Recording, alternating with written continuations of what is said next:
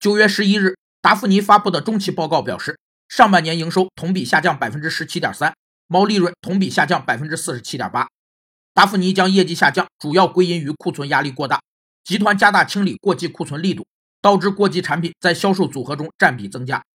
企业对存货进行信息管理，以及在此基础上的决策分析，最后进行有效控制，从而达到提高经济效益目的的行为，被称作存货管理。存货控制的责任是要测定特定地点现有存货的单位数和跟踪基本存货数量的增减。控制存货可减少管理费用和劳务费用，可达到开源节流的目的。有三个原则：一是根据物料消耗速度、物料变坏或过时的可能性和当前可用存储空间来确定最高库存量。